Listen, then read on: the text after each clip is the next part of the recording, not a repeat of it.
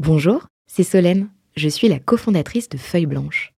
Le podcast que vous apprêtez à écouter est produit par notre agence. Nous sommes producteurs de médias d'inspiration pour les entrepreneurs et créateurs de contenu de marque. Vous avez un projet de création de contenu? N'hésitez pas à nous joindre sur un café at feuilleblanche.com. En attendant, bonne écoute 40 nuances de Next. Next 40 comme vous ne l'avez jamais entendu, animé par Olivier Mathieu et Thomas Benzazon. Parce que vous entendrez encore trop peu de voix féminines parmi les dirigeants du Next 40, nous avons voulu avec Olivier et Thomas féminiser à notre manière ce palmarès des champions de la tech en proposant à leurs dirigeants de mettre en lumière une femme entrepreneur qu'ils admirent. Bonjour, je suis Solène Etienne, cofondatrice de Feuille Blanche et je vous propose de découvrir les 6 stars du Next 40 une capsule clin d'œil au collectif du même nom, porté par deux femmes entrepreneurs, Céline Lazorte et Tatiana Jama. Elle avait été choisie par Franck Le Tendre, CEO de Finalcad, comme Sista en juillet 2020. Nous avions alors eu un échange de quelques minutes avec Marie Taquet, fondatrice de Iconoclass. Elle revient aujourd'hui à notre micro pour ce nouveau format de 40 nuances de Sista. Bonjour Marie. Bonjour Solène, merci beaucoup pour l'accueil que d'actes et de chemins parcourus depuis euh, juillet 2020 quand on s'est parlé. Je pense que tu vas nous, raconter tout ça dans cette émission. Et avant, je te propose pour ceux qui n'auraient pas écouté l'épisode 40 nuances de Next de Franck de euh, bah, nous pitcher ce qui est.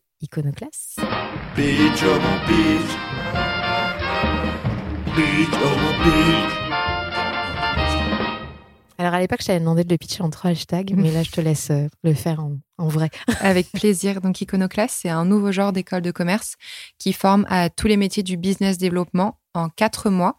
Donc au bout de quatre mois, le but, c'est d'être euh, opérationnel euh, sur les métiers du sales, donc, les, sur tout le parcours de vente, que ce soit sur toute la prospection, les closings et ensuite comment s'occuper d'un client qui est signé. Et le principe de l'école, c'est que c'est basé sur la pratique. Donc, il y a 80% de pratique. La, la, théorie prend une très petite place dans toute la pédagogie.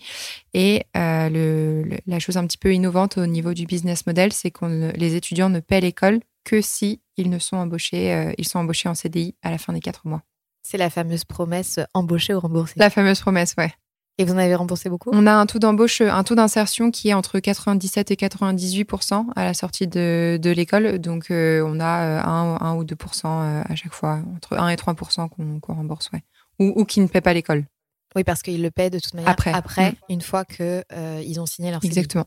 Et selon les niveaux de rémunération, et un, un, échéancier. un échéancier, voilà.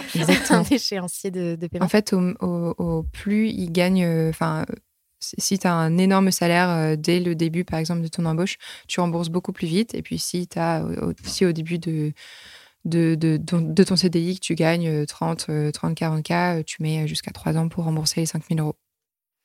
Tu as fondé ça il y a 3 ans. 3 ans maintenant. Ouais, en septembre, il y a 3 ans exactement. Donc là, vous fêtez votre troisième anniversaire. Exactement. Vous êtes à combien de d'apprenants formés?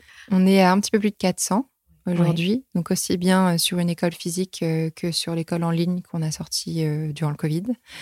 donc ouais, on commence à avoir un petit peu de recul. Après, on s'améliore toujours sur la pédagogie. À chaque nouvelle promo, on essaie de sortir des choses un petit peu différentes au niveau de notre produit qui du coup est une école.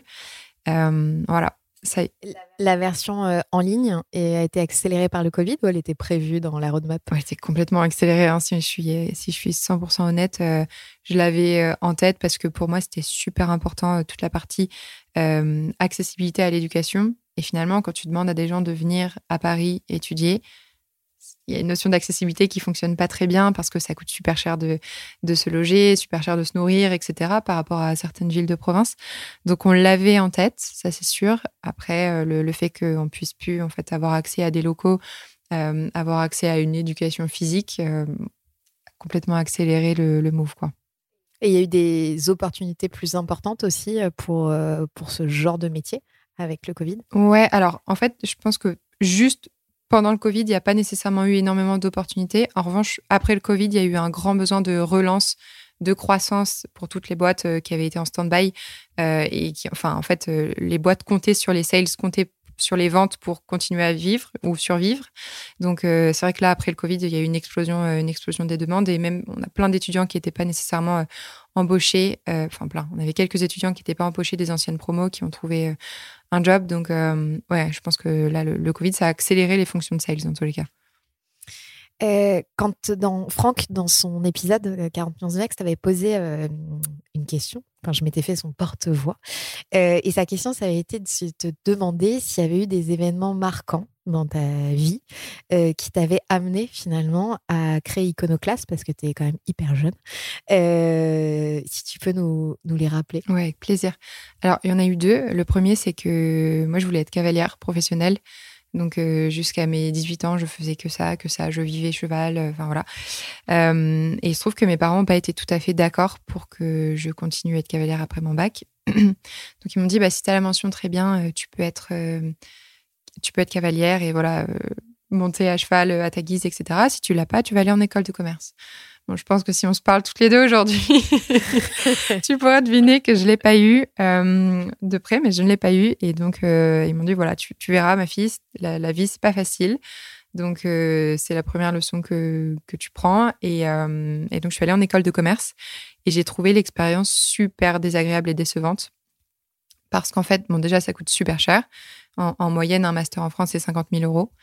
Il euh, y, y, a plein de personnes qui n'ont pas les moyens d'avoir des crédits étudiants. Moi, j'ai eu beaucoup de chance, euh, mais euh, voilà, il y a plein de personnes qui peuvent même pas accéder à un crédit étudiant et qui donc de facto sont un petit peu empêchées en fait de faire ce genre d'école, même si elles peuvent aller à la fac, etc. ça reste un choix.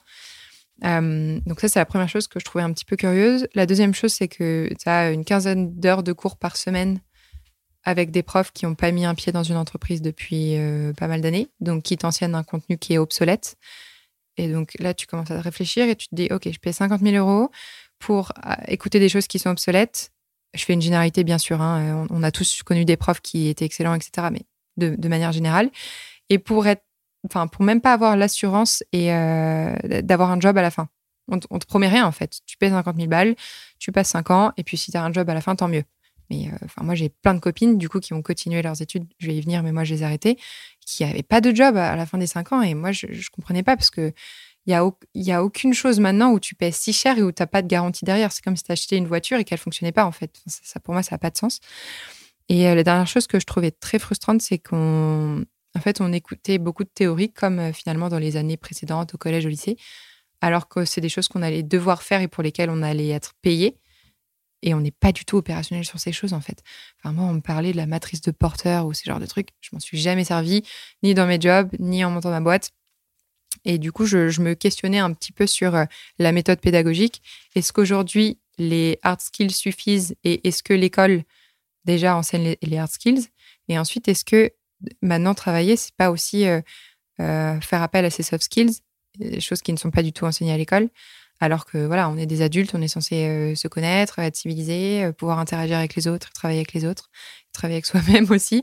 Et euh, voilà, c'est. Et puis il y a aussi ce, alors c'est Adèle Gallet qui est cofondatrice de Ticket for Change, qui expliquait aussi que le système scolaire français, en tout mm. cas, est fait pour un certain type d'élèves dans un certain moule et que tout le monde ne rentre pas dans ce moule-là. Mm. Bah déjà, quand tu es un petit peu hyperactif, moi, rester toute la journée assise sur une chaise, c'était ultra painful pour moi. J'avais qu'une envie, c'était, euh, je sais pas, enfin même parfois quand tu marches et que tu lis ou que tu écoutes des podcasts et tout, c'est une façon différente d'apprendre qui correspond à différentes, enfin façons de, enfin euh, euh, cerveaux, enfin différents cerveaux en tous les cas. Et même au niveau de la mémoire, il y a des gens qui ont une mémoire visuelle, il y a des gens qui ont une mémoire auditive, il y a des gens qui ont une mémoire kinesthésique.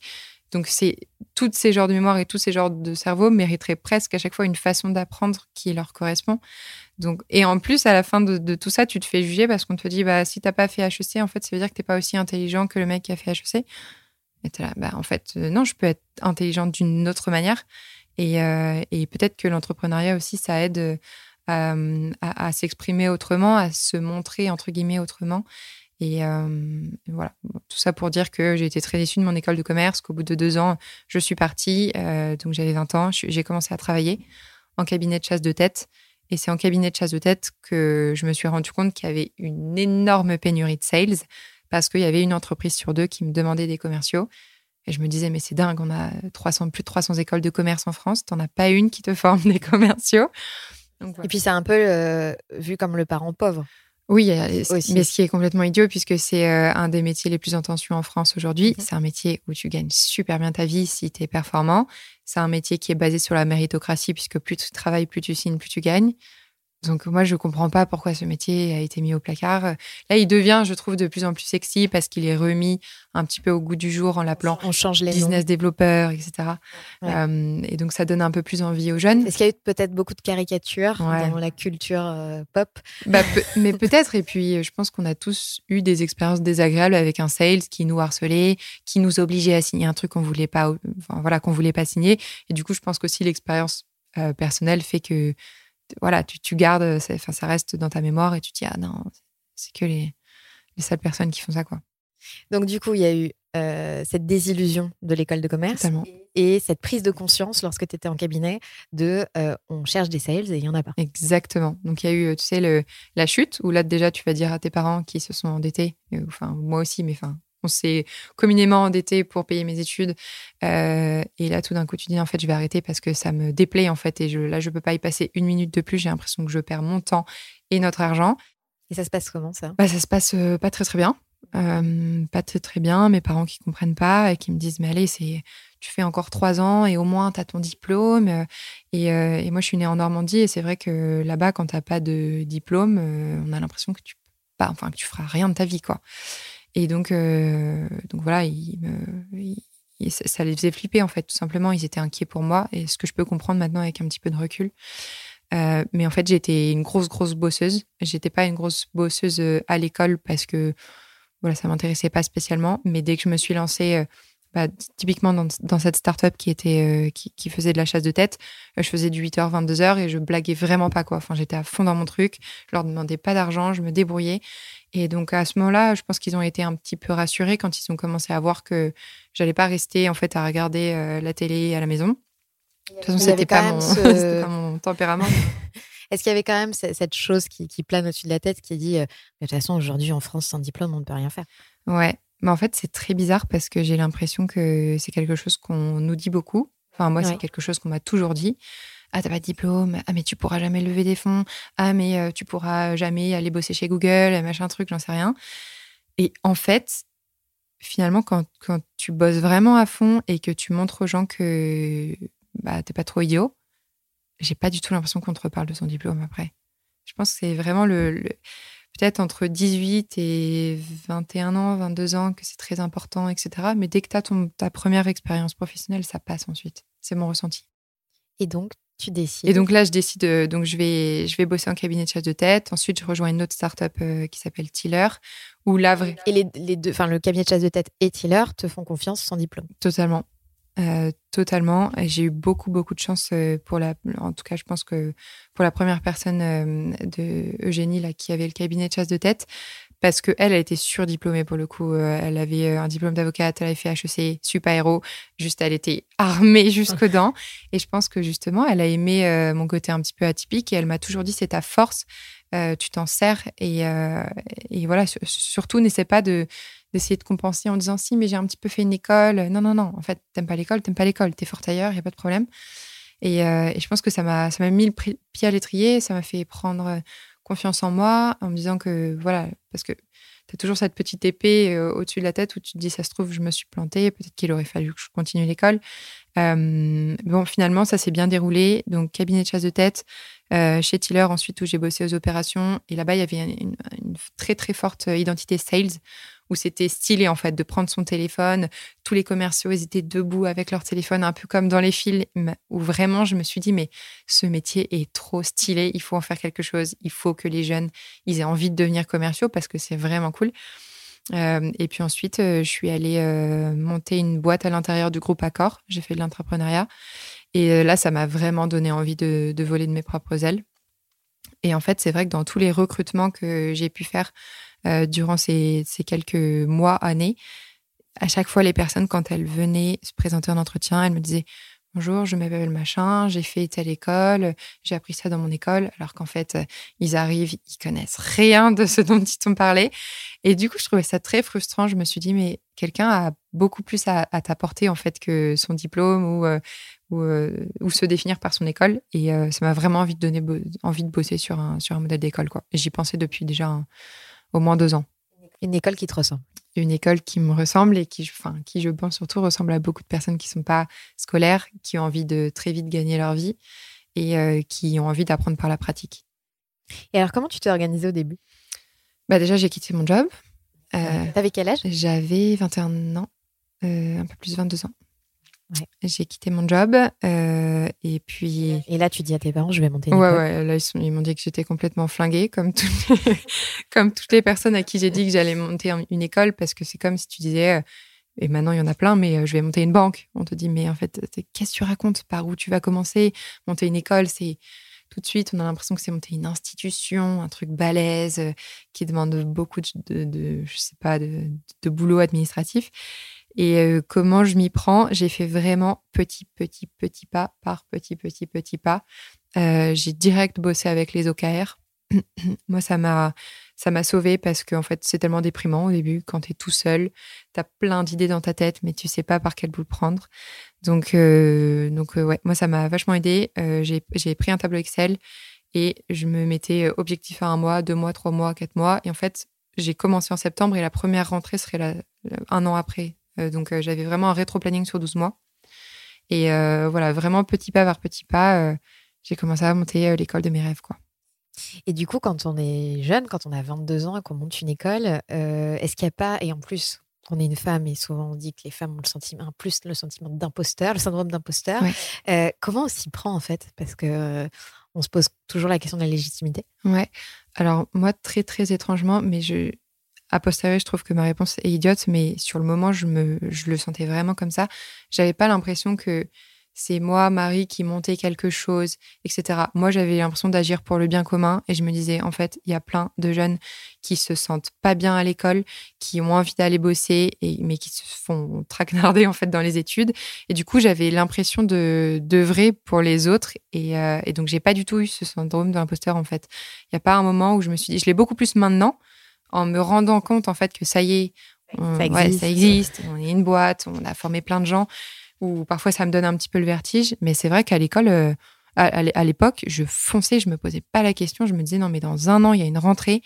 Et c'est cool parce qu'il y a plein de gens qui vont être formés au sales. Et, euh, je pense que c'est de la, naïveté de, la jeunesse. quoi. Je me suis pas du tout posé la question euh, du syndrome. Entourée? Je me suis entourée. Je pense que ça, c'est quelque chose qui est indispensable et qui, moi, a fait que, en tous les cas, j'ai réussi.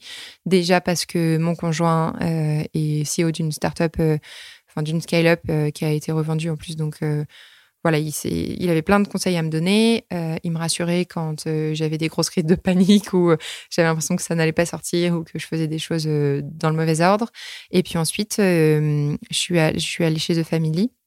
Et ça, c'est vrai que moi, ça m'a trop aidé déjà parce que tu retournes dans des locaux. Tu n'es pas solo dans ta chambre, dans ta petite chambre là, avec ton petit ordi. Euh, donc, tu vois plein d'entrepreneurs. Tu vois, euh, euh, bah, il y avait Oussama, Alice, Nicolas qui m'entouraient pas mal chez The Family. Et donc, c'est vrai que voilà, tout d'un coup, tu retrouves un petit peu une place. Exactement. Tu retrouves un petit peu une place. Tu, tu, te sens moins seul et ça te redonne de la force tu es obligé de te. te, c'est des trucs tout bêtes, mais tu t'habilles pour sortir. Parce qu'en fait, quand tu es toute la journée chez toi, tu es en jogging. Du coup, même euh, enfin, ton opinion de toi vis-à-vis de toi-même, il devient moche. quoi. Enfin, tu as, l'impression d'être nul. Euh, tes potes, euh, ils ont l'impression que tu fais n'importe quoi. Ta famille, elle comprend pas ce que tu le fais. Et c'est vrai que tous ces, toutes, ces, toutes ces ondes qui, en fait, te donnent pas forcément une belle image de toi-même, en tous les cas, quand ta boîte n'est pas sortie. Parce qu'une fois que ta boîte est sortie, ça change bien, tout ça. Euh, Est-ce que tu as des interviews Faut que tu t'habilles. Ouais. Même si c'est pas filmé. tu tu sais, il y a des gens qui t'appellent, qui trouvent que ce que tu fais, c'est cool. Euh, mais au début, euh, en fait, il y a tellement de startups qui fail aussi euh, dans les tout débuts que mm. tout le monde se dit bon, allez, c'est encore une de ces idées foireuses là. Enfin, bon.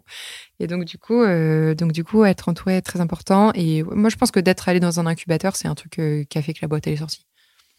Ça aurait été super. Ça t'a permis d'accélérer. Ouais, d'accélérer et de vraiment commencer en faisant des choses sérieuses, quoi. Parce que c'est vrai qu'au début, bah, t'as pas de coups, donc t'es là, bon. Il n'y a, rien qui te fait vraiment peur, mais en même temps, il n'y a rien qui est vraiment très concret non plus. Donc voilà, ça a rendu la chose concrète. Et alors, du coup, euh, comment ça se passe quand la première promo euh, s'inscrit? Ouais, euh, alors ça a été long déjà. ça a été très très long et et c'était vraiment au compte-goutte. Quoi. Moi, j'avais toujours en tête que je voulais sélectionner les personnes parce que je pense que en fait, c'est une école qui peut être ouverte à tout le monde, mais si les personnes, elles sont pas super motivées, qu'elles n'ont pas très bien compris ce que le métier de sales était, euh, elles perdraient leur temps et moi, je perdrais euh, mon temps également, mon argent et enfin l'argent de la boîte et ce serait pas intéressant euh, ni pour l'un ni pour l'autre. Donc, j'avais toujours eu très envie de sélectionner. Finalement, la première promo, euh, j'ai pas trop trop sélectionner. on en prenait plus 1 sur 2 alors que maintenant on est plus à 1 sur 5, 1 sur 6. Euh, et comment ça se passe? Bah, C'était long en fait. Euh, moi, je suis pas du tout, enfin, j'étais pas du tout douée en marketing. C'est pas des choses qui m'intéressaient en fait. Euh, le branding, l'acquisition et tout. Finalement, à terme, tu comprends que c'est le nerf de la guerre, mais au début, moi, ce qui m'intéressait, c'était créer le programme, trouver les profs, être dans le contenu, être dans le contenu, dans les ops en fait, vraiment. mais où est-ce qu'on va les mettre dans la classe Sur quoi il faut les asseoir pour qu'ils se sentent bien Comment on va leur présenter les, les, le, toute la partie training Parce que encore une fois, voilà, c'est beaucoup d'entraînement à l'école c'était ça qui m'intéressait. Enfin, moi, j'étais passionnée par ça. Et c'est vrai qu'en fait, je me suis posé très tard la question de Ah merde, j'ai pas d'élèves. Ah, zut. Ah, ok, il va quand même falloir faire. Euh, enfin, voilà, faire. Et t'avais les profs Ouais, par contre, j'avais tout. Mon programme il était nickel. J'avais mes 100 profs. Ça, je, savais exactement ce que je voulais euh, qu'ils apprennent, etc. Euh, mais bon, c'est. Profs qui sont des professionnels. Qui sont uniquement des pros. Donc, c'est que des head of sales, head of growth, head of customer care qui viennent euh, et qui apprennent aux élèves leur métier, en fait, tout simplement. Et qu'est-ce qui les a séduits quand tu es allé les voir euh, pour, euh, pour leur proposer d'être prof chez Iconoclast? Alors, tous les sales, ça a été j'aurais rêvé d'avoir cette école. Donc, je pense que déjà, ils le faisaient en, en, un peu en repensant à eux quelques années auparavant, où ils se disaient Mais moi, j'ai fait 5 ans d'école de commerce, j'ai payé 50 000 euros, ça m'a servi à rien pour être sales. Donc, finalement, je trouve que c'est une super voie pour gagner du temps, en général. Ça, c'était la première chose. La deuxième chose, c'est que, en fait, ils galèrent, enfin, ils galèrent à fond à recruter des sales. Donc, déjà, ils recrutent des personnes qui ne connaissent pas le métier de sales, quand ils sont juniors, bien sûr. Et en plus, c'est des personnes qui, qui peuvent vite se lasser. Bon, j'ai fait euh, six mois de call toute la journée, ça me gonfle, j'ai envie d'aller au market ou à la finance ou j'en sais rien. Moi, les gens qui sortent de mon école, c'est des gens qui rêvent d'être sales. Et donc, pour eux, c'était une aubaine. Ils se disaient, bah, super, je vais venir donner des cours. Comme ça, je vais rencontrer plein de sales. Et puis, moi, je vais recruter super facilement à la fin. C'est une manière innovante de recruter euh, plutôt que de passer euh, par euh, le LinkedIn ou les sites de, ou la chasse de tête. Ou la, chasse, de, tête, qui te coûte finalement un petit peu cher si tu mm. recrutes 10 sales par mois. Donc, moi, enfin, au début, je suis allée voir toutes les boîtes qui recrutaient une cinquantaine de sales par an. Et en fait, bah, ça a été super facile. Ça a été le truc le plus facile de trouver les profs. Et voilà. Voilà comment ça s'est fait au début. Et donc, en fait, avec Iconoclast, tu casses quand même les codes d'une formation, celle de l'école de commerce, en tout cas sur le métier de sales. Mhm. Euh, mais j'imagine que les services RH, encore aujourd'hui, euh, ils sont quand même vachement tenus par les grilles de salaire, les classements des écoles, etc. Comment, eux, tu réussis à les convaincre de prendre des gens qui sortent de ton programme euh, plutôt que quelqu'un qui est junior et qui vient de finir son école de commerce? Alors, moi, déjà, j'essaie pas de. Enfin, en tous les cas, au tout début, là maintenant, c'est un petit peu en train de changer après trois ans de boîte, mais au tout début, je suis pas du tout allée voir ces gens-là. Je me suis dit, mais c'est comme euh, donner des coups d'épée dans l'eau, ça n'a aucun intérêt. Euh, j'ai juste, enfin, vu que je bossais en cabinet de chasse de tête, je connaissais déjà une centaine de boîtes, de startups qui recrutent beaucoup, etc. Donc, je suis déjà allée voir les gens que je connaissais, qui me connaissaient, qui savaient que je bossais bien ou qu'en tous les cas, je faisais de mon mieux. Euh, et, en fait, dans les startups, c'est les grilles de salaire et tout, ça existe beaucoup moins. Mhm. Il y a quelques boîtes dans lesquelles ça existe, on les connaît, mais c'est beaucoup moins euh, stratifié, etc., que dans les grands groupes où en fait, ils recrutent tellement qu'ils ont besoin de se baser sur des choses. Dans les startups, euh, il y a beaucoup de, choses qui se basent sur le culture fit et donc tout, tout, ce qui est soft skills. Donc ça, de toute façon, tu fites ou tu fites pas dans une boîte. Et puis ensuite, elles, en fait, elles ont pas beaucoup d'argent et elles ont besoin de réussir vite. Donc elles ont forcément besoin de gens qui sont super, euh, préparés et super euh, performants sur certaines techniques de vente. Et moi, c'est ce que je leur apporte. Donc je suis allée voir que les startups au début. Et là, ça fait deux promos qu'il y a pas mal de grands groupes euh, qui viennent nous voir. donc, il y a Gazprom, chez qui on a placé huit personnes maintenant. Donc, tu vois, Gazprom, tu pourrais dire, c'est un truc un peu normé, etc. Finalement, tout, le monde s'y met en fait petit à petit parce qu'ils se rendent bien compte que le métier de sales il est pas facile. c'est un métier qui requiert beaucoup de techniques, même s'il y a beaucoup de gens qui pensent que c'est de la parlotte, c'est pas du tout le cas. C'est ultra technique. Il y a des techniques de closing, il y a des techniques de prospection. Et, et, et c'est pas par hasard que c'est toujours les mêmes sales qui réussissent en fait. Ils suivent juste des schémas mathématiques de, de closing, par exemple.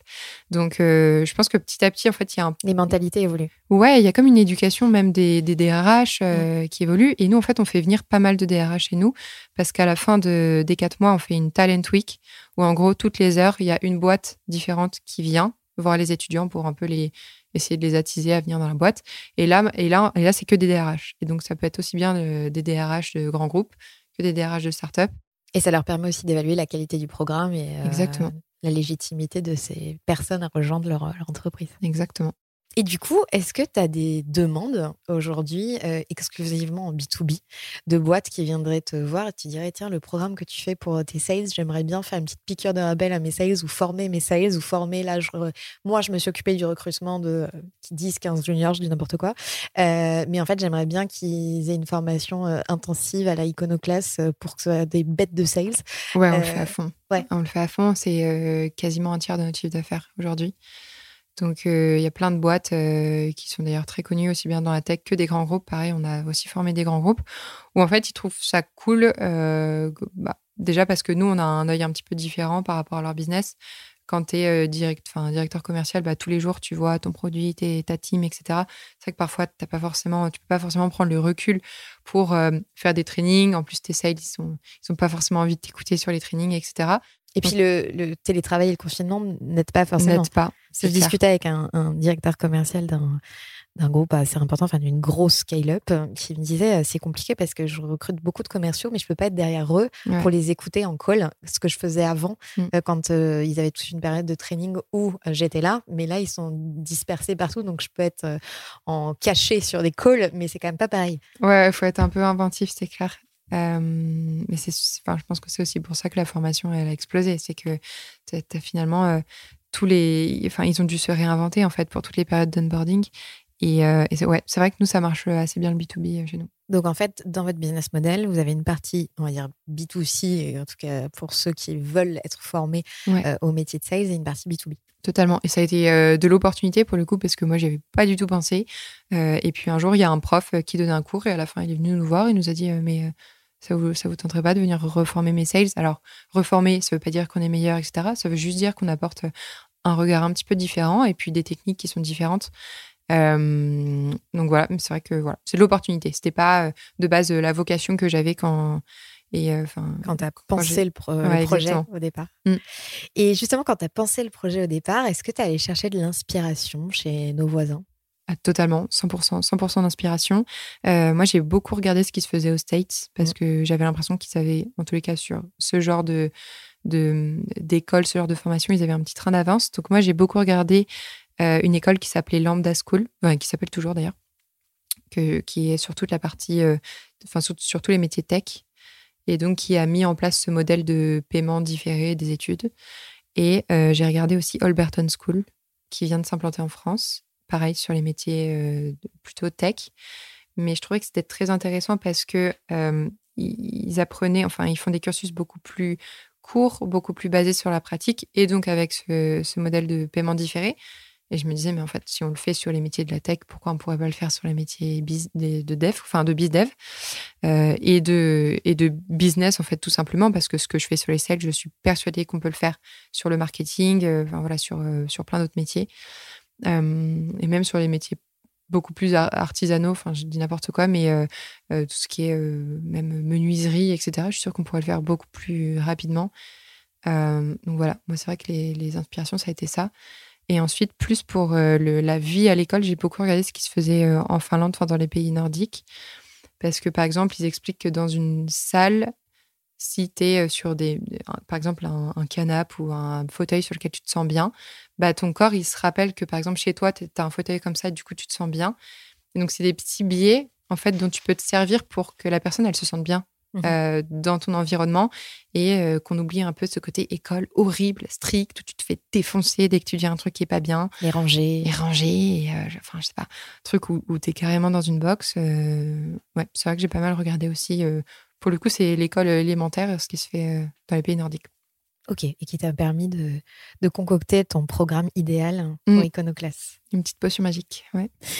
Euh, en introduction, je disais qu'il s'était passé pas mal de choses depuis euh, notre premier euh, échange l'année dernière, ce fameux B2B Mm. dont on vient de parler, mais aussi tu viens de lever euh, 3 millions d'euros. Ouais, exactement. Alors avant de parler de cette levée-là, au tout début, en termes de financement, tu as fait comment? Alors, au tout début, alors déjà, j'ai commencé avec que dalle. Donc, au début, je, je faisais avec des espèces de bouts de ficelle par-ci, par-là.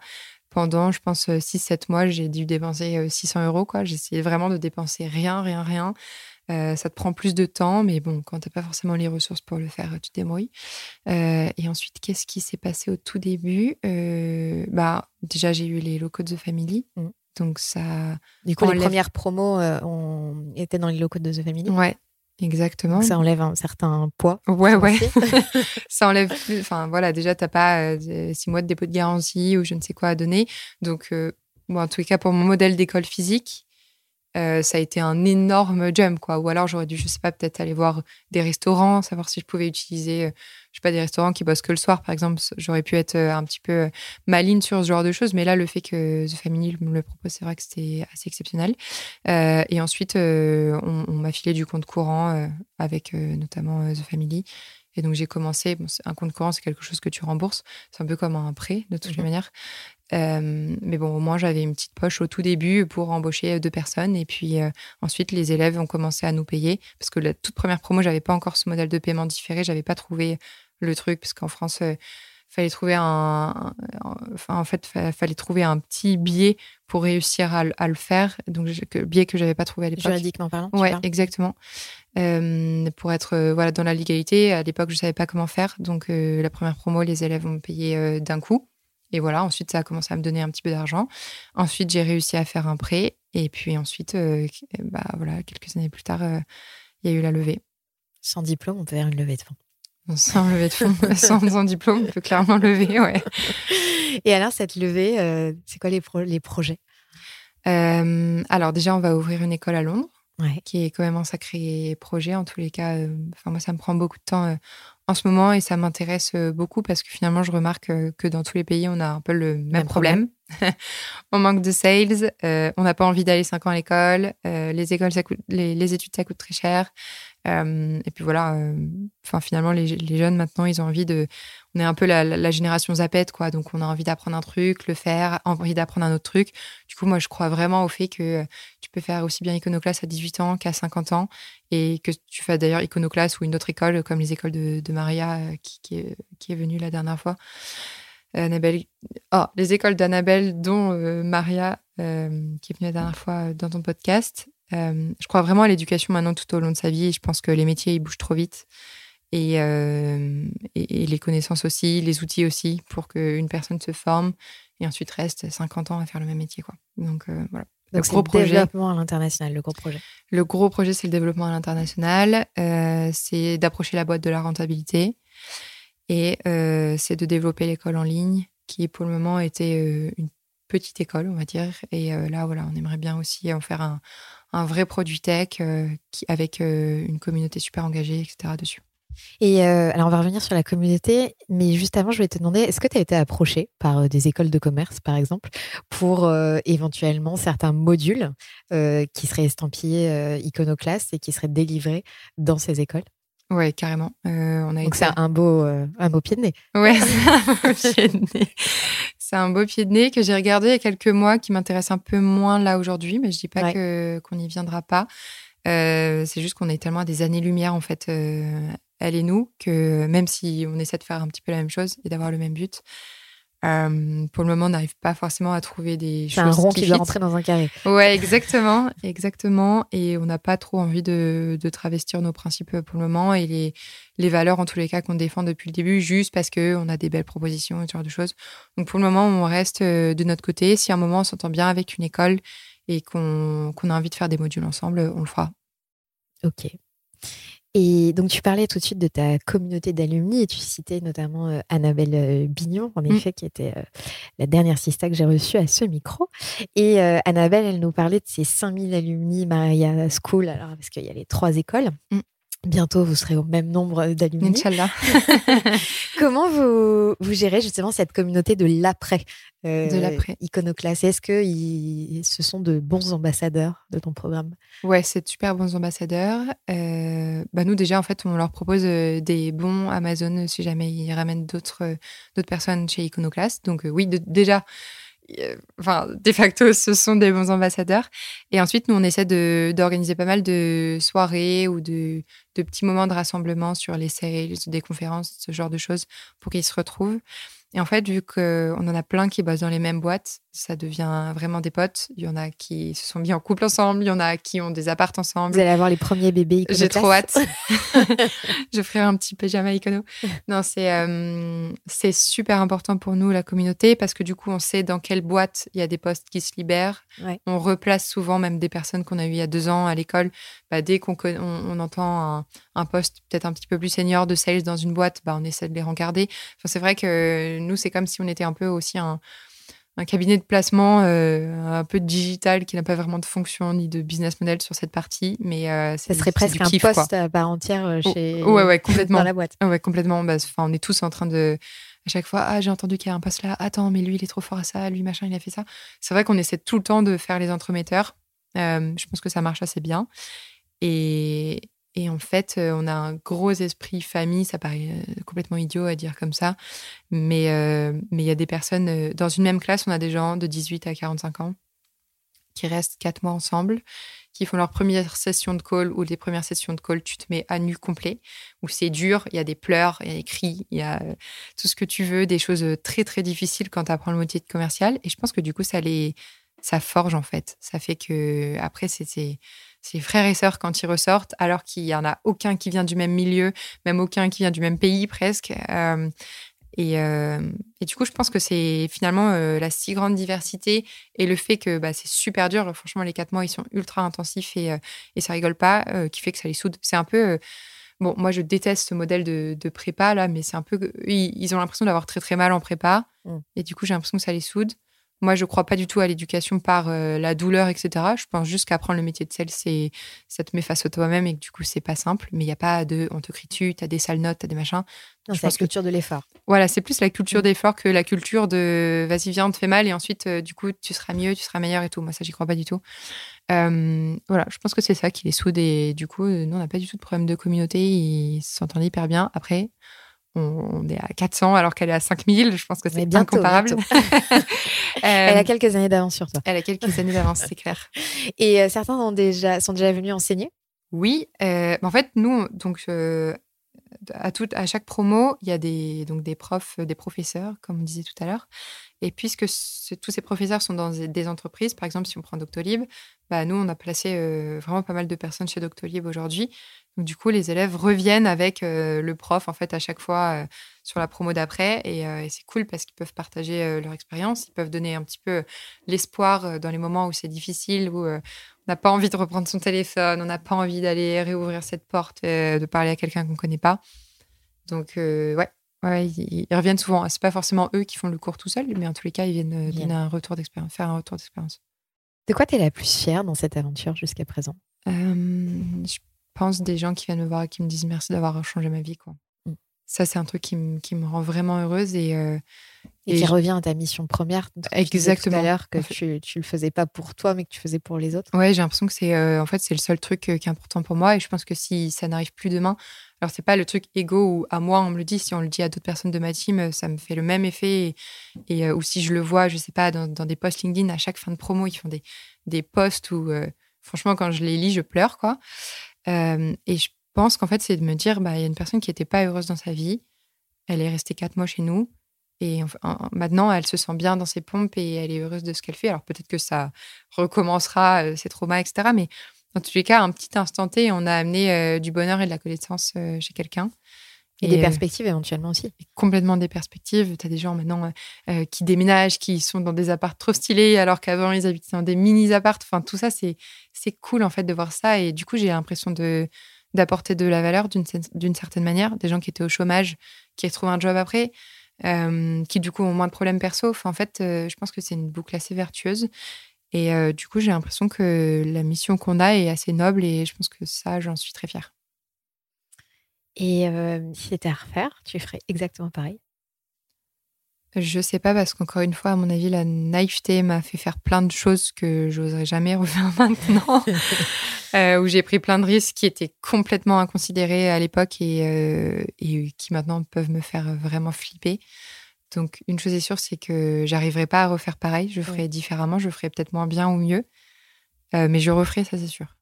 Les, les cofondateurs de United Credit avaient dit euh, que l'avantage quand tu montes une boîte à moins de 30 ans, c'est que tu es couillon et que tu te rends pas compte en fait de ce que tu fais. mais je dirais même en dessous de 25 ans, parce que ça y est, j'ai passé à barre des 25 ans et j'ai l'impression que je suis devenue une femme responsable. Alors que, bon, il y a des gens dans mon équipe qui, qui ont 45 ans et qui me disent encore que je suis folle.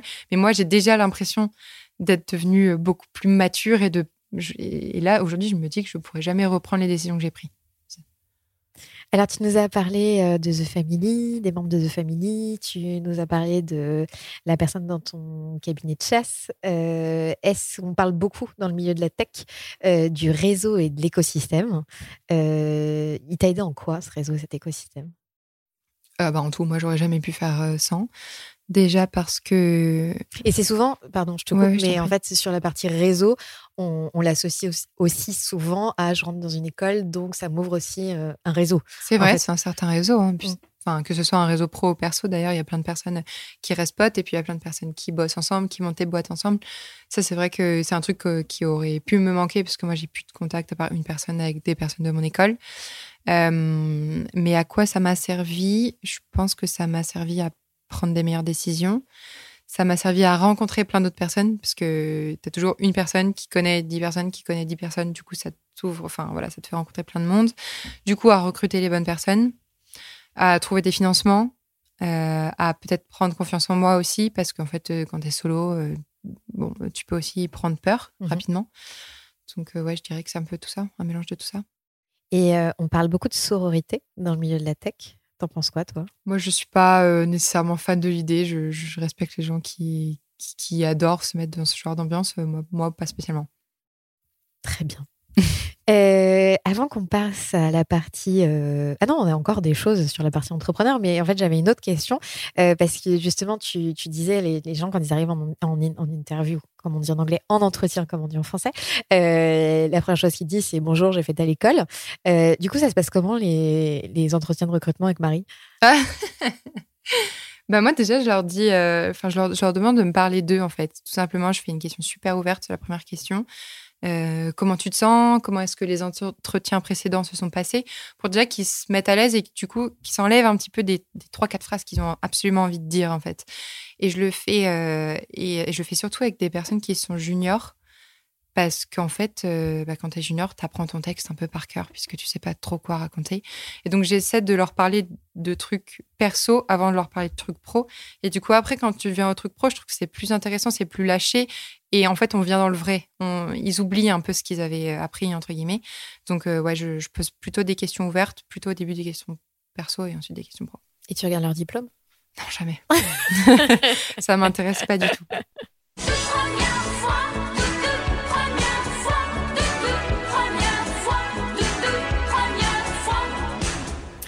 Alors, quand on est entrepreneur, il y a plein de premières fois. Euh, ton premier fail, Marie? Mon premier fail, alors il y en a eu beaucoup, euh, mais je pense que mon premier fail, ça était de, d'embaucher euh, ma meilleure pote de l'époque. Ouais.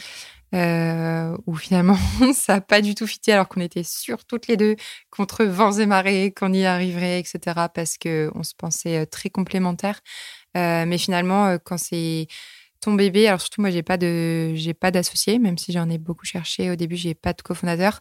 Et donc euh, et vu que c'est un truc que j'ai vécu, je pense que j'ai j'ai mis beaucoup mes tripes en fait au début et du coup le moindre truc n'était pas exactement comme je l'avais imaginé, etc.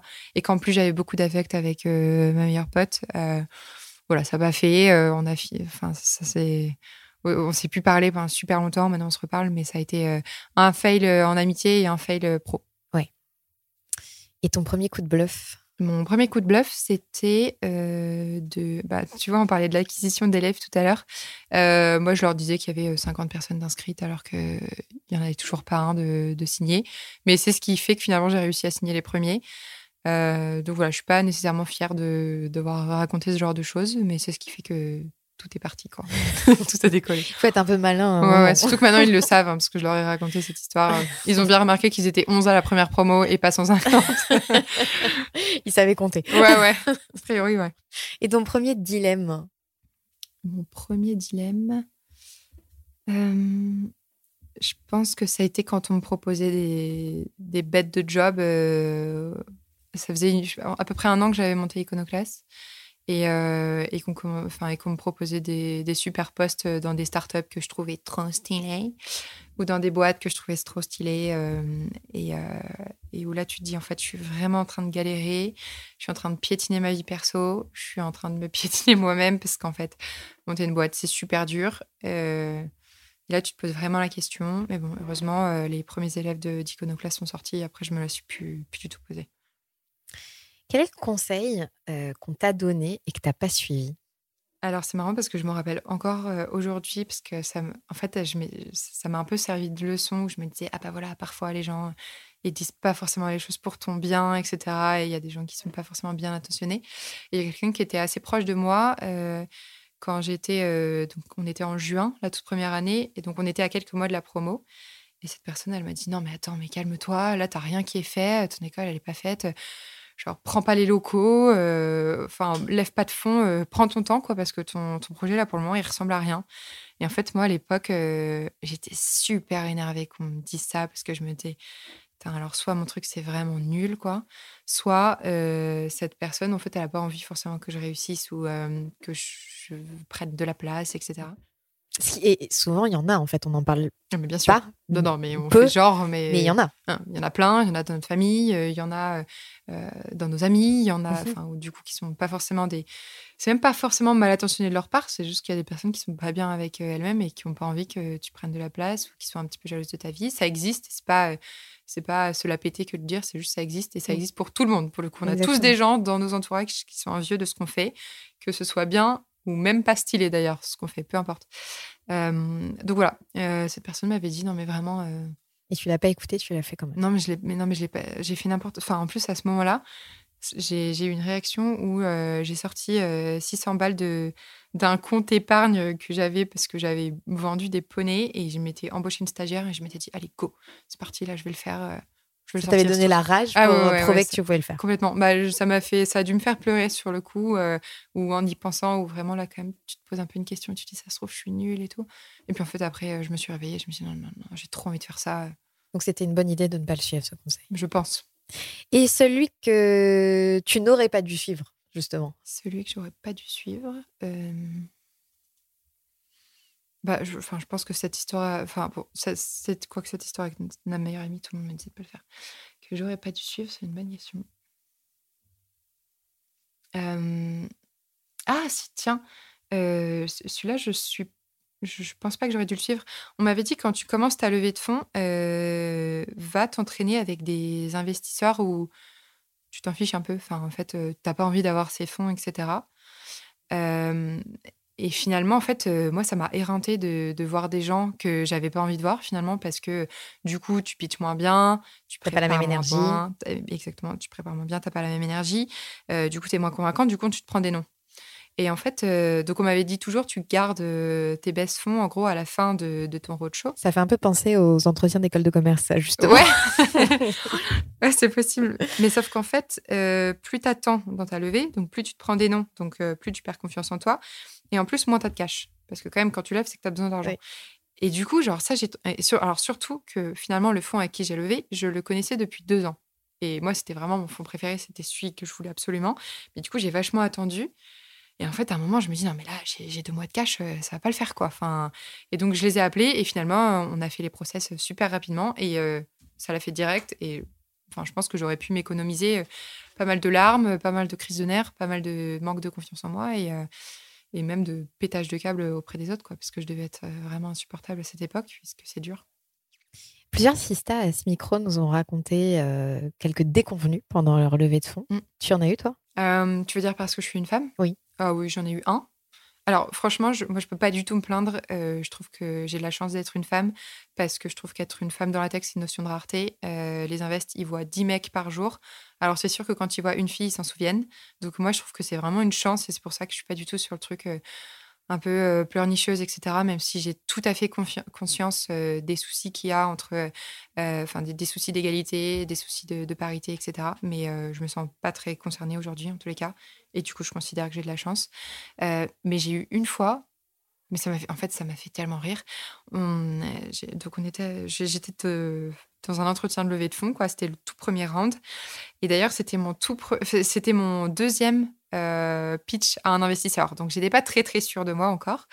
Et, euh, et en fait, j'avais demandé à mon chief marketing officer de venir avec moi parce que je me suis dit, on sait jamais si les mecs pensent que pour X ou Y raison, e-, être une femme, ça veut dire que je suis faible, je suis nulle, je sais pas, je, enfin, voilà, je maîtrise pas mon business. Au moins, j'aurai euh, quelqu'un avec moi. Et puis, en plus, lui, il est super chaud sur la partie marketing, bon, un peu moins. Du coup, je me suis dit que c'était une bonne idée. Et en fait, euh, eh ben, l'investisseur ne m'adressait pas la parole. C'est-à-dire que, donc, quand même, je suis CEO, je suis fondeur, la boîte, enfin, voilà. C'est toi. J'ai tout fait depuis le début. Et, euh, et euh, en fait, il ne, il ne me parlait pas, quoi. Il voulait pas me parler. Quand moi, je lui posais une question, il me disait oui, non, mais ensuite, il continuait à reparler à Mathieu, mon CMO. Et du coup, enfin, nous, à la fin, on a rigolé parce qu'on se disait, mais c'est pas possible, il y a encore des mecs euh, comme ça. Alors, lui, en l'occurrence, il avait euh, une cinquantaine d'années. Euh, et, je pense qu'il avait fait une grande école. Et vu que Mathieu, mon CMO, a fait une grande école, il devait se dire, bon, bah, lui, déjà, c'est un mec, en plus, il a fait une grande école. Donc ça doit on parle d'égal à égal. Ouais. bon, j'avais, franchement, alors, sur le moment, c'est un petit peu énervant. Et, et du coup, j'ai écourté le truc parce que en fait, je T'as pris les devants en disant de toute façon, je veux pas qu'il investisse moi. Ouais, en fait, je me suis dit, mais c'est débile parce que ça marchera jamais avec euh, un mec qui pense que parce que je suis une femme, je suis nulle ou je suis moins bien qu'un mec. Mm. Ça ne fonctionnera pas. Donc, de toutes les manières, ça sert à rien. Gagnons du temps. Gagnons du temps. Et puis, au bout de 20 minutes, on a raccroché et puis euh, on lui a dit merci, au revoir, quoi. Mais oui, donc, quand même, ça arrive. Mais moi, je trouve ça marrant, en fait. Parce que je trouve ça ridicule. Ça n'a aucun sens. Et le meilleur conseil que toi, tu pourrais donner, du coup À une femme enlevée ou euh, en général Comme tu veux. Hmm de suivre son gut feeling, je pense. Parce que, en fait, je remarque. Alors, euh, on a beaucoup cette phrase de quand il y a un doute, il n'y a pas de doute qui traîne dans l'écosystème euh, entrepreneurial. Euh, moi, j'essaie vraiment de suivre mes gut feelings et alors parfois ça te trompe évidemment, évidemment qu'il y a plein de décisions à prendre avec des analytics et des chiffres, mais par exemple sur mes recrutements, je, je suis à fond mon instinct et je pense que notre instinct, il est là pour quelque chose et, euh, qu'il faut s'en servir. Allez, relaxez-vous. Et maintenant, on parle de vous C'est l'instant canap. Alors Marie, l'idée c'est qu'on apprenne à mieux connaître la femme qui se cache derrière euh, Iconoclasse, plus que l'entrepreneur. Euh, tu as dit que tu n'étais pas forcément euh, scolaire, mais que tu étais pragmatique, que toi, ton truc, c'était de trouver des solutions à les problématiques. et que un des critères pour être un bon sale, c'est d'avoir confiance en soi. Alors tu nous en as un peu parlé tout à l'heure dans dans la première partie de cette émission, mais est-ce que tu saurais nous dire ce qui a forgé chez toi cette confiance? Ouais, alors déjà, euh, moi je pense que j'ai pas confiance en moi. Hein. Euh, je pense que j'ai pas beaucoup confiance en moi dans euh, la femme que je suis, donc à l'extérieur du boulot. Et je pense que j'ai confiance en ceux auxquels je crois dans le boulot. Mais je dirais pas que je suis quelqu'un qui a, qui a, confiance en moi. Et d'ailleurs, c'est un boulot que je fais tous les jours où je lis des tonnes de bouquins sur comment avoir confiance en soi, etc. d'ailleurs, je, je sais pas euh, s'il y a vraiment des gens qui ont 100% confiance en eux, qui tu vois, qui doutent pas, euh, qui se trouvent jamais un peu bêtes ou un peu, je sais pas, euh, je sais pas, nuls sur des trucs qu'ils font. Donc ta question de base, c'était comment comment avoir confiance en soi? Ouais, ouais. Toi, s'il y a des choses qui ont forgé un, petit peu de confiance en toi? Parce que finalement, quand euh, à 22 ans, on se lance dans euh, je, je, vais monter une école, etc. Euh, alors oui, il y a un peu la, naïveté de, mmh. la jeunesse et puis que tout est possible. Mais il y a aussi une part de confiance quand même qui est, qui est instaurée, mais qui est peut-être aussi instaurée par ton enfance, par, je sais pas, des événements qui ont... Ouais. Alors déjà, moi, j'ai toujours été quelqu'un de super compétitrice. Euh, bah, quand je montais à cheval, euh, je voulais que gagner. Euh, enfin voilà, la compétition, ça, a toujours été un truc super ancré chez moi. Alors, tu as peut-être raison, c'est peut-être dans l'éducation. J'y avais pas forcément déjà pensé. Mais mon père, par exemple, il fait que des ultra trails, etc. Donc c'était toujours la notion de dépassement de soi, de work hard, de d'effort, d'effort, de tu vas puiser vraiment au fond de toi-même jusqu'à ce que tu n'en puisses plus juste pour aller chercher euh, ton Graal. Donc, c'est sûr que j'ai toujours été compétitrice. euh, mais C'est ce que tu as revanche- reproduit aussi euh, dans ton premier job où tu disais euh, je faisais du 8h, 22h Ouais, ouais. et je dépotais. C'est pas parce que j'avais pas de diplôme que Ouais, non, c'est clair. Bah, par contre, j'ai toujours été une grosse bosseuse. C'est un Mm. truc qui est, qui, est, qui est très ancré et on peut pas tout avoir dans la vie. Donc, moi, en tout cas, je pense que les choses que j'ai eues, je les ai eues en bossant comme une dingue. Et en tout cas, l'autre chose, mais ça va peut-être paraître bête, c'est que j'avais pas confiance en moi pour porter le projet. J'avais vraiment confiance en la mission, en fait. Et, et pour moi, c'était tellement obvious qu'il fallait que ça se crée que ce soit. D'ailleurs, moi, je me, au début, je me voyais pas du tout comme une, comme une CEO. Hein. Je me voyais comme quelqu'un qui apporte une solution à des jeunes, mais Qui œuvrait euh, pour Ouais. une mission. je, je me disais pas du tout. euh, ah, ça y est, je suis PDG, etc. Pas du tout, quoi. Et euh, je pense qu'aussi, c'est pour ça que je me posais pas la question. Et, euh, et, et du coup, franchement, je, je, je- je pourrais juste te répondre j'ai confiance en la mission qu'on porte. Je, de, enfin, aujourd'hui, c'est moi, mais demain, ça pourrait être quelqu'un d'autre, quoi. Et euh, je, enfin, en fait, je me sers un peu de moi pour porter le truc, mais Ouais. euh, c'est pas moi forcément. J'ai pas forcément confiance en moi. Je trouve juste qu'en revanche, l'idée qu'on a, elle est très bonne et il faut qu'on la suive. Mhm. Aujourd'hui, ça marche. Demain, peut-être que ça marchera pas. Voilà, c'est c'est un élément de réponse. Je sais pas si c'est très clair, mais C'est euh, super clair. c'est ce que je ressens. Et à quoi tu rêvais quand tu étais petite? Euh, cheval, cheval, cheval, cheval, cheval, cheval, cheval. Il y avait vraiment rien d'autre qui m'intéressait. euh. Et tu continues aujourd'hui? Euh, bah, j'ai eu un gros gros accident euh, il y a un an, donc là j'ai tout arrêté pour le moment. Ouais. Parce que j'ai des barres dans le dos de, en fer, donc je peux pas faire grand chose en termes de sport. Mais j'espère qu'en tous les cas, à un moment, j'aurai un peu plus de taf, un peu plus de temps perso, et, et que j'aurai plus ces barres et que je pourrai remonter. Ouais, ça c'est sûr. Et euh, est-ce qu'il y a des choses quand tu étais petite qui étaient précurseurs un peu de, de ton, de ton aventure entrepreneuriale? Alors, euh, Ah, Dans moi, la récré, dans la cour de dans la récré, ou, euh, Ouais, dans la récré, Ouais, je- j'étais une grosse, grosse, grosse fan de deals de cartes Pokémon. Donc, euh, j'essayais toujours d'avoir la meilleure carte Pokémon, euh, etc. Des cartes Diddle aussi, je sais pas si ça parle à quelques personnes. Et sinon, je jouais beaucoup à la caissière. J'adorais euh, encaisser des trucs. Donc, enfin, passer sur le petit tapis, là, j'avais une, Ouais. espèce de un, un- un jouet là, de fausse caissière. Et je trouvais ça très, très, très cool. Je scannais tout ce que je pouvais scanner, quoi. Et j'ai un petit côté Ouais, sales. ouais, euh. grave. Carrément. Et dans ta famille, il y avait des inspirations entrepreneuriales ou dans ton entourage? Hmm, non, pas du tout. Euh, J'ai deux parents qui sont en libéral, enfin qui sont kinés. Euh, non, franchement, euh, rien de tout ça. Et du coup, quand tu leur as dit euh, je vais monter ma boîte, Bah, eux, ils ont toujours eu l'impression que j'allais faire un truc dans le business. Ils, me disent ça, c'est vrai que depuis que je suis ado. Euh, donc, ça les a pas trop surpris. En fait, je pense qu'au moment où ils ont vu que j'étais très, très déterminée, euh, ils m'ont fait confiance. Et est-ce qu'il y a des, des phrases, des, des moments qui t'ont marqué et qui ont forgé finalement la femme que tu es aujourd'hui? Au-delà des Euh, rencontres aussi, ça peut être des rencontres également. Ouais, je pense que bah, Eugénie, dont on parlait tout à l'heure, qui a monté euh, High Flyer Agency, le, le cabinet là, de chasse de tête, elle, elle a Eugénie été Chaltiel. tout. Eugénie Chaltiel, tu connais? Euh, Franchement, elle a tout été pour moi euh, au début et euh, enfin, je la remercierai jamais assez. C'est elle qui, qui m'a mis dans le chemin, c'est elle qui m'a donné, en tous les cas, un petit peu plus confiance que ce que je n'avais à l'époque. J'étais super timide et tout, donc elle m'a, elle m'a vraiment, elle m'a vraiment aidée quoi. Euh, Enfin voilà, toujours à essayer de tirer le meilleur de moi-même et euh, j'ai trouvé ça super inspirant et c'est ce que j'essaie de faire maintenant à mon échelle en tous les cas. Et euh, donc, elle, elle m'a beaucoup, beaucoup aidée. Et euh, bah, pareil, mon conjoint, qui est maintenant mon fiancé, euh, qui m'a donné plein de, plein de conseils et qui me disait Non, mais allez, là, tu négocies, là, tu vas encore plus négocier, etc. Et en fait, euh, voilà, qui me, qui me sortait un petit peu aussi du truc où t'as pas envie de mettre les gens forcément mal à l'aise ou enfin voilà moi je pense que je suis quelqu'un de au fond quand même de gentil et tout j'ai pas envie de mettre les gens mal et tout Et, euh, quelquefois, il y a des décisions pas faciles à et prendre. des fois, il y a des décisions qui sont complètement à l'envers de ce qu'on ressent et de, de, enfin même pas de ce qu'on ressent, mais de ce qu'on aurait fait de façon Mhm. naturelle, Euh, parce que le business c'est pas toujours, euh, voilà, les licornes et les arcs-en-ciel, c'est su- c'est dur, euh, surtout qu'on reste chef d'entreprise. Il y a plein de décisions super dures et de choses super dures à dire aux gens. Et donc, euh, enfin, lui m'a peut-être aidé à prendre un côté un petit peu, un petit peu moins euh, émotionnel, peut-être, parce que je suis quelqu'un de pragmatique, mais de très très émotive. Donc, euh, ça m'a pas mal aidé, ouais. Et alors là, tu, Eugénie et ton conjoint, c'est euh, ton fiancé, comme tu viens de nous le dire. Euh, c'est beaucoup dans le, dans le boulot et dans le business. Ouais. Et euh, où est-ce que tu vas te ressourcer? Tu retrouves de l'énergie dans cette vie à 3000 à l'heure?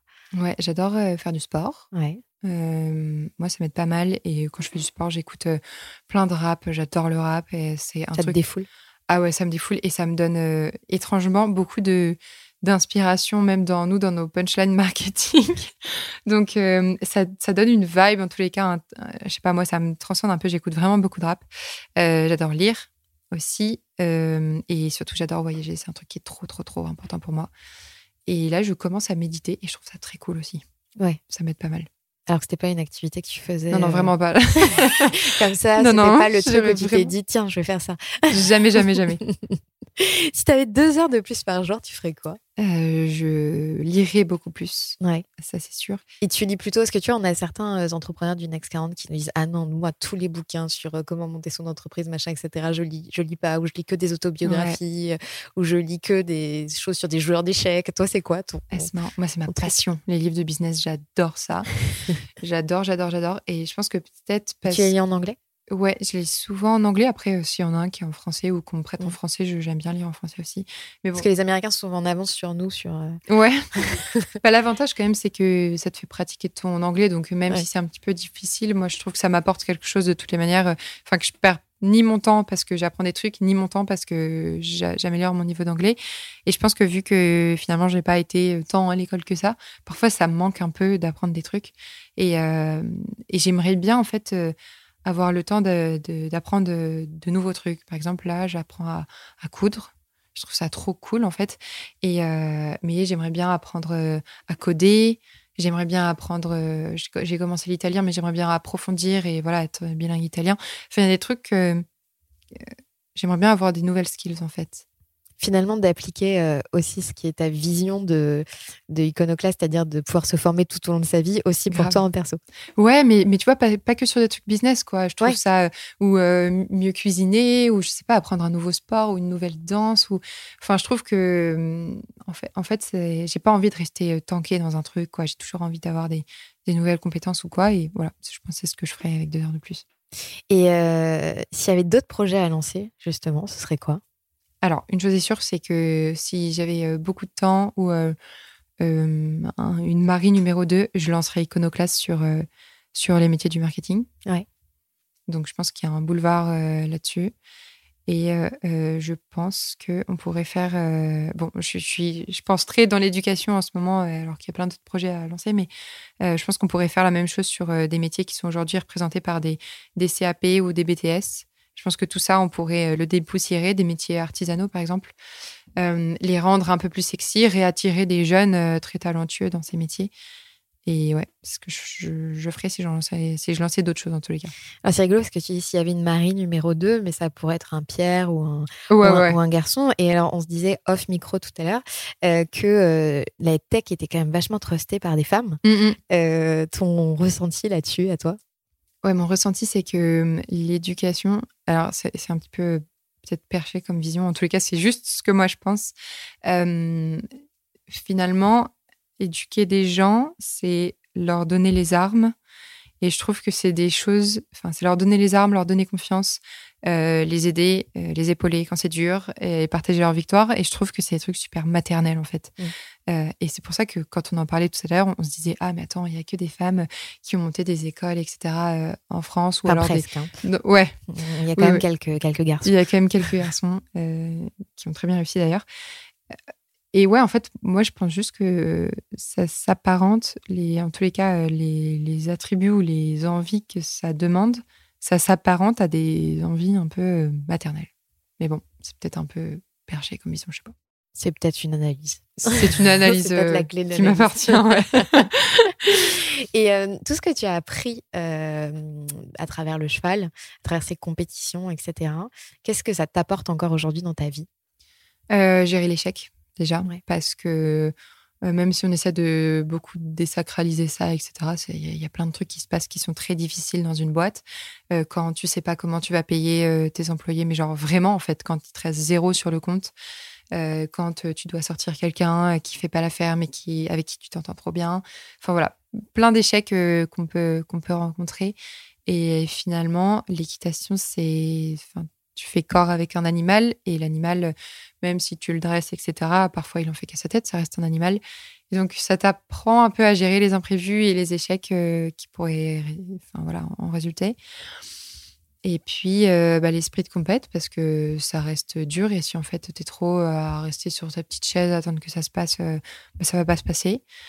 Et euh, le travail d'équipe, parce que bah, tu fais quand même équipe avec un animal, tu fais équipe avec un coach, tu fais équipe euh, même avec, avec toi-même, avec euh, voilà, tout- toutes les personnes qui peuvent bosser euh, aux écuries avec toi.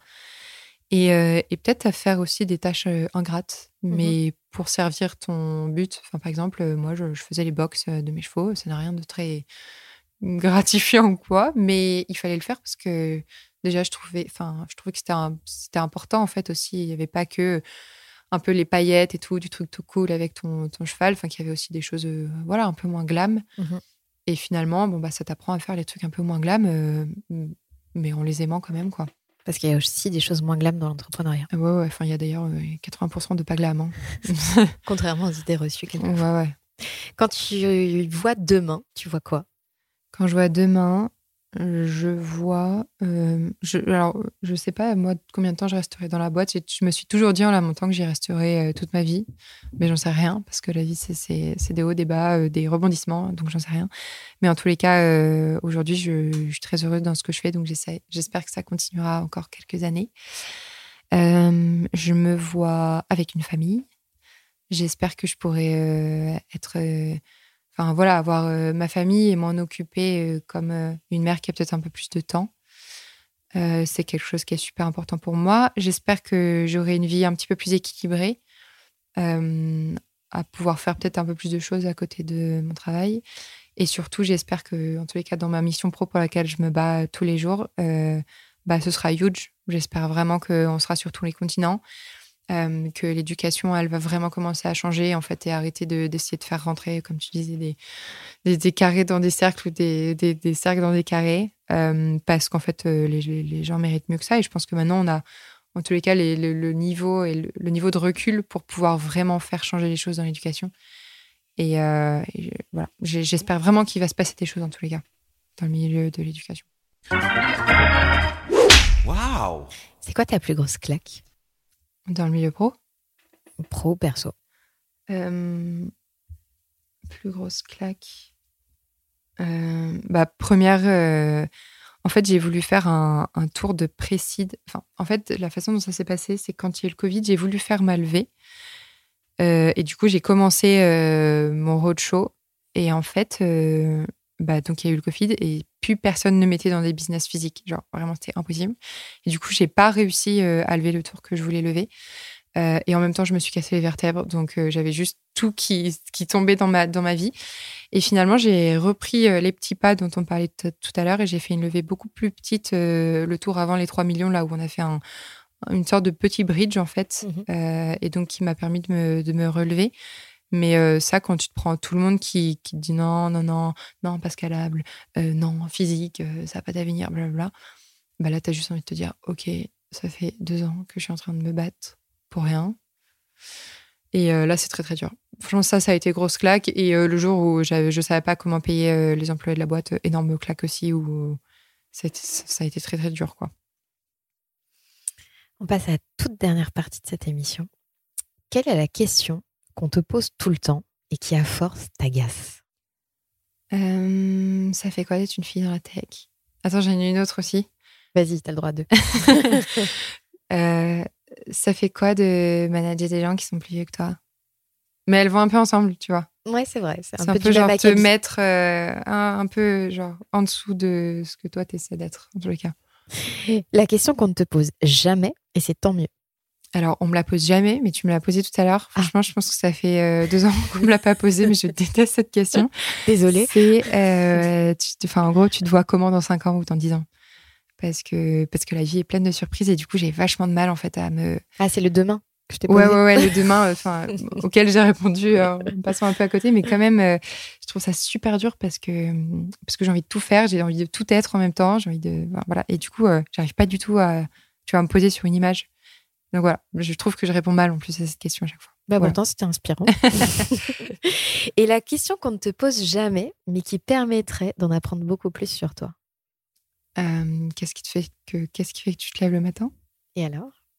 Mais toi, quand même, tu m'as posé vraiment plein de questions qui ont fait que j'ai répondu, mais de façon un peu, euh, euh, un petit peu euh, détournée. Mais je dirais que c'est, en fait, j'ai envie que le monde aille mieux d'une certaine manière, et euh, j'ai l'impression que je sers euh, comme un petit soldat euh, cette mission. Et ça me, ça me fait beaucoup de bien, je pense. En tout cas, tu le transmets très bien. Tant mieux. Et pour conclure, si toi, Marie, tu avais dû choisir une sista, donc une femme entrepreneur sur qui mettre un coup de projecteur, tu aurais choisi qui? Je pense. Et pourquoi? Ouais, je pense que j'aurais choisi euh, Jade Francine de We Maintain euh, parce qu'en fait elle m'a beaucoup inspirée quand elle euh, parlait des levées de fonds etc où on lui disait d'agir un petit peu comme un garçon euh, enfin bref même au niveau de sa coupe et tout je me souviens on lui avait dit plein de trucs et elle l'avait transmis. Et moi ça m'avait beaucoup inspirée.